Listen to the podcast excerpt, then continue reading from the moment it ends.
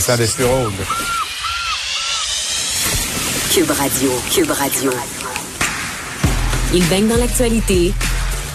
Il a des points de vue rafraîchissants. Vous écoutez Vincent Dessureau.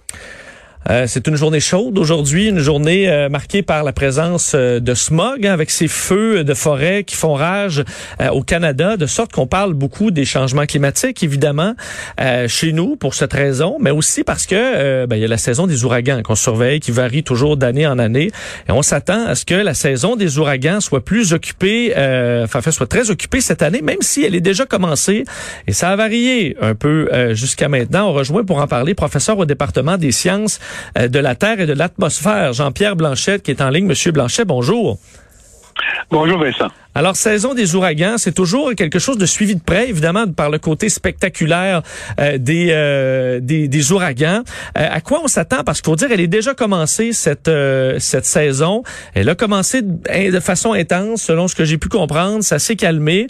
mais là, on, on s'attend à ce que ça reprenne la vigueur? Oui, en fait, c'est une année euh, assez forte. On, prévoit, c'est la NOAA euh, qui fait surtout les prévisions pour euh, ce genre de d'événements. et donc, on prévoit cette année environ 65% de probabilité que ce soit au-dessus de la normale. puis 25% que ce soit dans la normale ou près de la normale. Donc, c'est une saison qui est considérée comme active.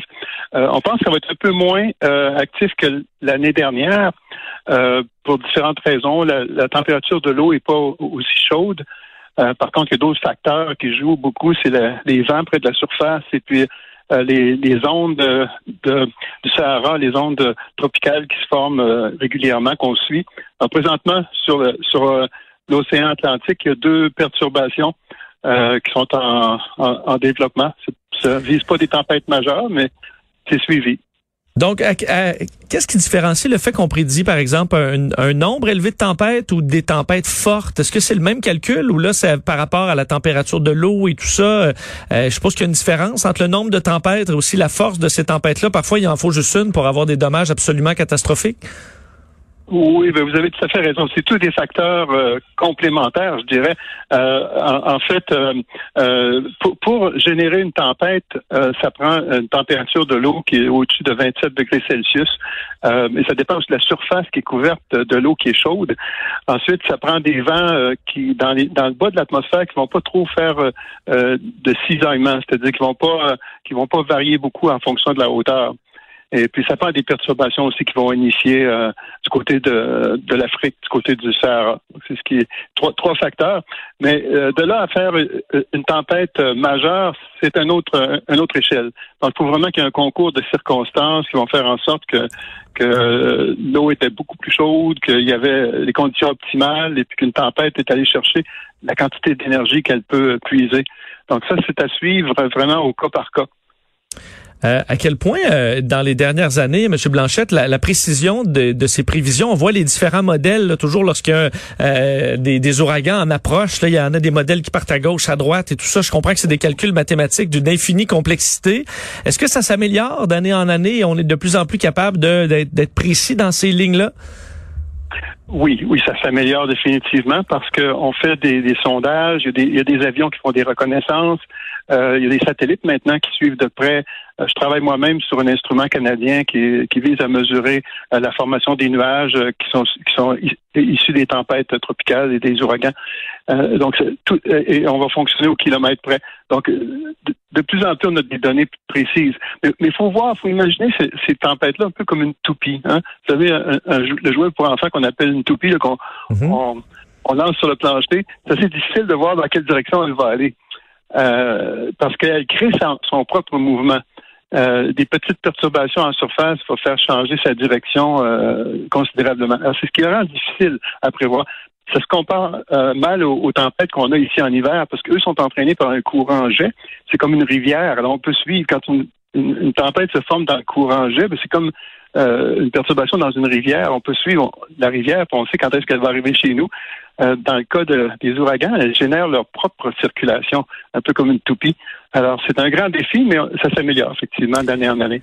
Euh, je lisais ce matin, M. Blanchette, une nouvelle, euh, bon, presque euh, apocalyptique, là, parce qu'il y a des films qui ont été faits sur ce genre de théorie où, à un moment donné, un, un dérèglement climatique où on se met à, où la, météorologie ou l'environnement change de façon soudaine. on parle de signes d'un effondrement du Gulf Stream observé par les scientifiques. Et on se demande si, bon, son, son effondrement pourrait changer de façon importante la température chez nous et en Europe. Est-ce que c'est une menace réelle? Bon, ça c'est tout autre que les ouragans. Effectivement, c'est une autre question qui concerne aussi euh, la, météorologie.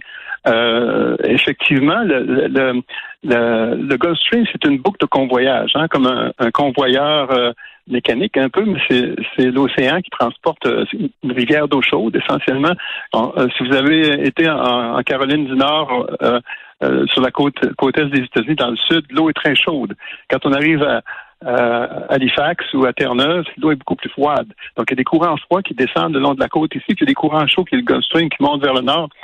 Euh, ce courant-là est alimenté par deux choses. C'est la, température, effectivement, la température de l'eau. Plus elle est froide, plus elle va plonger, mais aussi la salinité de l'eau. Donc, euh, plus elle est salée, plus elle est dense, plus elle va plonger. Alors, quand, quand elle arrive au nord, elle plonge et puis ça entraîne la, la courroie, si on veut, la grande courroie planétaire qui est ce Gulf Stream. Mais si on, a de l'eau fraîche, par exemple la fonte du Groenland, euh, des températures qui se réchauffent dans les régions polaires, comme on a avec les changements climatiques, mais la boucle de convoyage, elle est moins alimentée. L'eau plonge, cesse de plonger, ce qui va faire ralentir la, boucle de convoyage. Alors, ce que les scientifiques dans le domaine craignent, c'est que la, boucle de convoyage s'arrête. Et si elle s'arrête, ben, c'est un peu comme une thermopompe qui, s'arrête. Hein?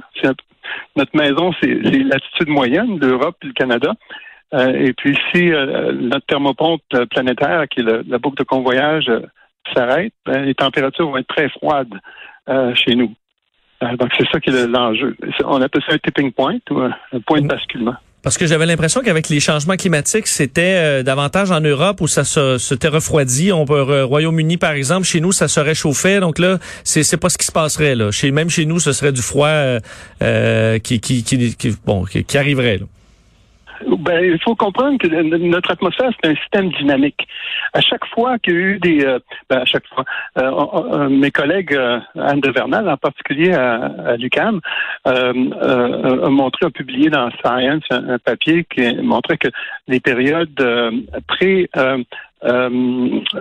glaciation étaient relativement chaudes. Donc, suivant une période chaude, ça déclenchait ou ça favorisait euh, l'émergence de, de, périodes froides. Donc, il y, a, cette dynamique qui s'établit.